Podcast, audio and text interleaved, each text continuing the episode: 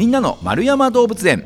この番組は1951年の子どもの日に開園し多くの人に愛され続けている札幌市丸山動物園のポッドキャスト番組です。飼育員さんのお話を聞いて皆さんも動物博士になっちゃいましょう。ということで12月ご紹介しております動物はアライグマです。お話ししてくださるのが動物専門員の相田裕樹さんです。相田さん今週もよろしくお願いします。はいよろしくお願いします。さあ先週はねこうアライグマという動物がどんな動物でそしてまあどういった経緯でね丸山動物園にやってくることになったんだよっていうお話を伺いましたけれども、前回はあまりねこう食性何を食べるんだよってお話は伺わなかったんですが、はい。今日はそのあたりに、えースポットを当てて伺っていきたいと思います、はい。今回のテーマはこちら。好きなものは赤いあれアライグマのトレーニング。さあ好きなものは赤いあれと聞くとまあリンゴかなんかかなというね。なるほど。はい。やっぱりアライグマ先週もお話伺いましたけど農作物への被害とかが多いってはい。伺いました、ってはい。なるとやっぱ赤い農作物農作物って言ったらリンゴなのかなって気がするんですけど、はい。そうですね、まあリンゴももちろん好きなんですけれども、はい。もっと好きな赤いものが。もっと好きな赤いもの、はいありまして。えー、赤い食べ物。ねトマトとかはい。いちごとか、はい。でもそういったベタなものじゃないってことですか？そうですね。そもそもそのフルーツとか野菜ではないものなんですよあねそうなんですね、はい。ちょっとそもそものところで伺うと、はい。アライグマってメインで食べるものって何食べて生きてるんですか、でメインでこれ食べてるよっていうのが実はなくってほう。もうなんだろうなざっくり言うと何でも食べるっていう、へー。動物で本当雑食性なんですよね。はいはいはいはい。でもそういった野菜も食べれば、フルーツも食べますし、うんうんうんあと虫とか、えー。はい、魚とか、はい、肉とかも全然本当何でも食べますね。そっか。その先週ねアライグマ、ね、洗ってるように見えるけど実ははい。川の中で手入れてるのは何か食べ物探してるんだよっておっしゃってましたけど、それもやっぱり魚とかを取ろうとしてる動きってことなんですかね？そうですね。いろんなものを、はい。まあ、魚もそうですしす水生昆虫とか、ああそういうのも、はい。さあそんな中で、はい。赤いものはい果物とかお野菜じゃない赤いもの何が好きなんですか？はい、実はですね、はい。えっと、ザリガニです。ザリガニ？はい、ザリガニ食べるんですか？ザリガニめっちゃ食べますね。めっちゃ食べる？はい、大好きです。えこのザリガニを食べるっていうのはアライグマが一般的にどのアライグマもザリガニが好きなんですかね？それともはい。今回あの丸山動物園に入ってきたチャロが個人的に好きそうなものなんですかね？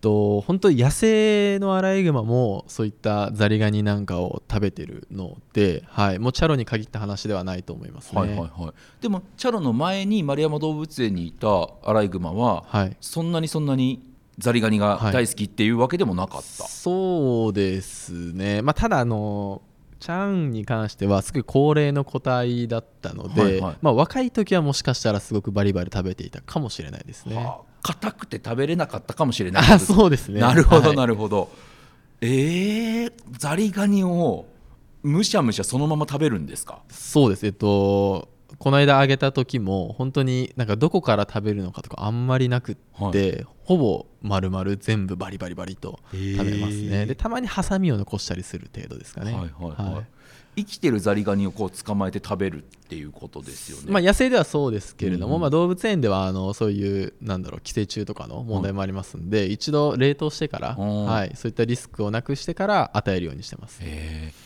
でも野生下でザリガニ食べようと思ったら挟まれますよね。そうですね。大丈夫なんですかね？全然大丈夫らしいです、はいへー。でこのでもザリガニってやっぱり結構硬いじゃないですか、はい。歯も強い生き物なんですか？歯はもう本当に強いですね、はい、本当なんでも噛まれると人が骨折してしまうぐらい、えー。はい、あの噛む力強いと言われてます。結構小さいですよね。サイズ感もこう、はい。あんまりこう近くで見ることないですけど、はい。サイズ感でも大体こう犬とか猫とかそうですね、ぐまあらいですよね。中型犬大きくても中型犬ぐらいですね。はいはいえーそれでもそんなに噛む力がす強いですね。いですね。はい。へー。でこのザリガニを与えてみようってなったのは何か理由はあったんですか？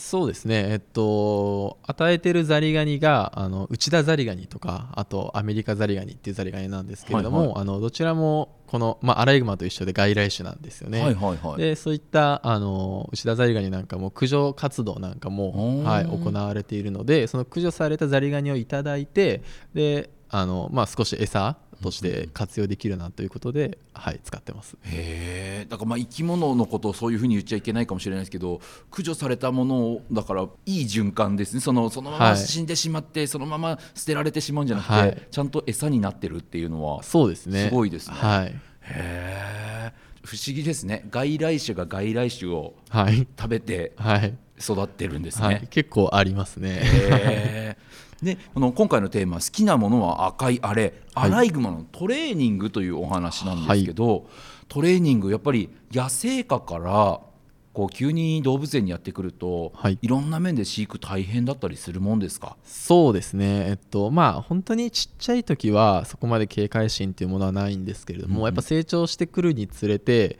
あの、まあ、警戒心とかも出てきたりするのでで中でもこのチャロに関してはすごく警戒心が高い、うん。えーまあ、性格だったんですよね。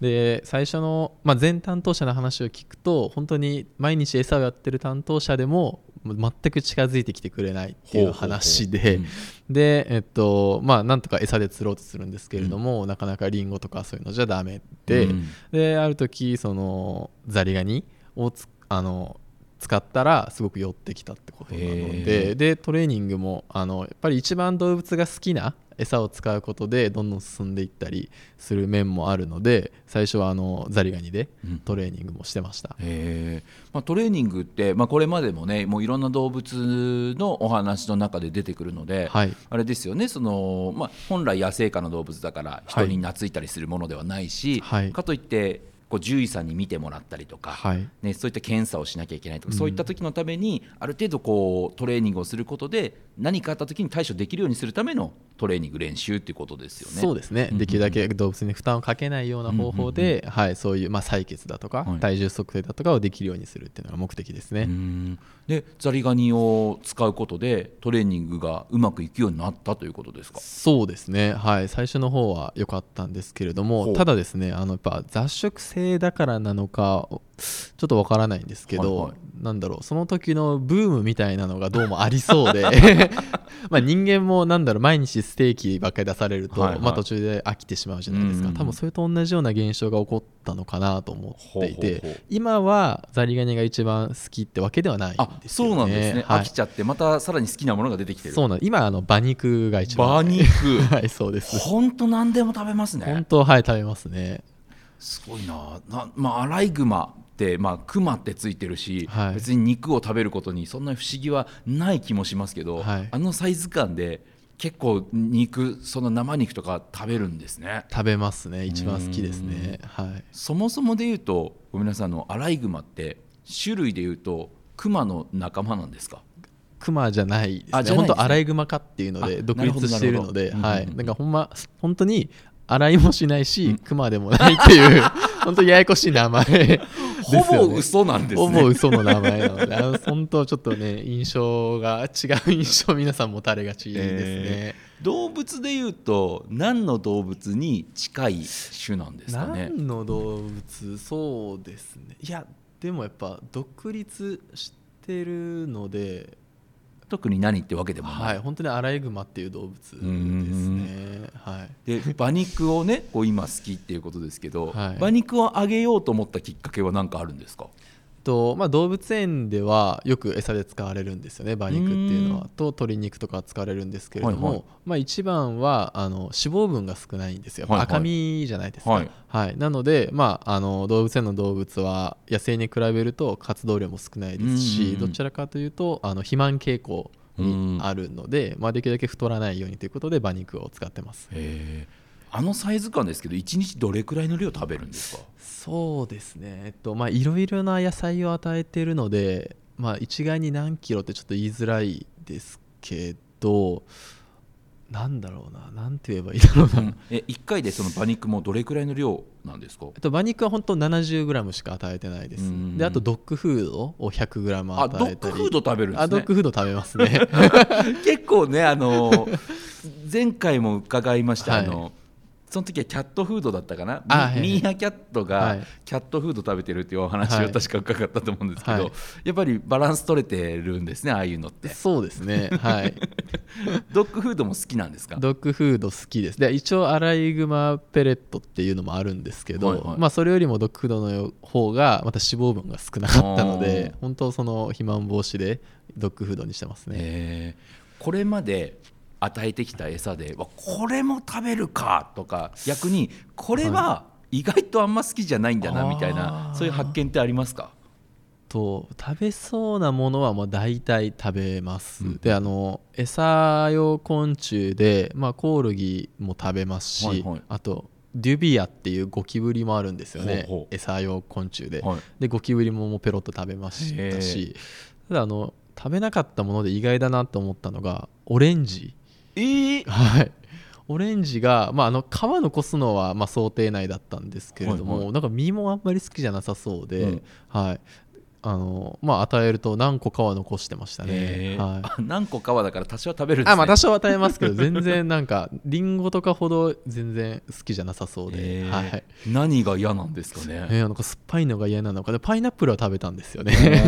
オレンジがすごい。いまいちっていう。でもなんかそういう好みの傾向が分かってくると、はい。その農作物をねこう荒らすみたいな野生下のはい。なんか対策になりそうですよね。あまあそうですね。こういう匂い嫌いなんだとかっていうことがね研究が進んで分かったら、なんか使えそうですよね。そうです。あるかもしれないですうねん。いや非常に面白いですね。でもそういった、はい。まあ本当に何でも食べるよとはい。いう動物で、まあ、そのトレーニングを、えー進めているよということですけどもうはい。トレーニングとしても今はもうちゃんと採血だったりとか、はい。体重測定だったりとかもスムーズにできるぐらいになってるんですか、えっと体重測定は今できます、うんうん。ただあの採血に関しては本当に臆病であの僕一人だったら腕を触らせてもらうことはできるんですけれども、はちょっとこの間獣医さんを呼んだらバーッと逃げちゃってうん。今度はあの獣医さんに鳴らすトレーニングをちょっとしないといけないかなっていう段階ですね。獣医さんに鳴らすトレーニングとしてはどうしていくんですか？本当あの知らない人が嫌いな性格なので、本当あのトレーニングをやるときに獣医さんに来てもらったりとかただトレーニングをやるときに来てもらうと本当に僕にすら寄ってこない時もあるので本当獣医さんだけがチャロのところに行って、うん肉なんかを置いていくみたいなところから始めて この人が来たら餌もらえるんだよみたいなとこから怖くないんだよっていうのを教えていくような、はい、方法ですかね最初は。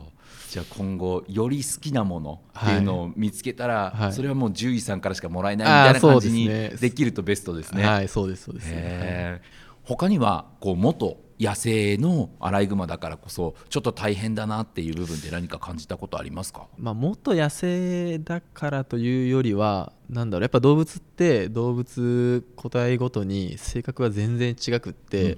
であのアライグマって一般的にはすごく凶暴って言われていて、はいはい。まあ、かあの噛まれることとかも結構あるらしいんですけど、そのまあ、誰もこれまで担当してこなかった個体なだけにこの個体がどういうなんだろうツボで起こるのかとかそういうのがわからないのでちょっと距離感とかのなんだろう取り方がすごく難しいなって僕は感じましたうね。んはい、で何きっかけで起こるかもわからないしで前担当者もそれまでそこそれほど長くあの担当したわけじゃないので、そこまでこの個体のことも分かりきってないっていうのが一番難しいなとは、はいうん。思います。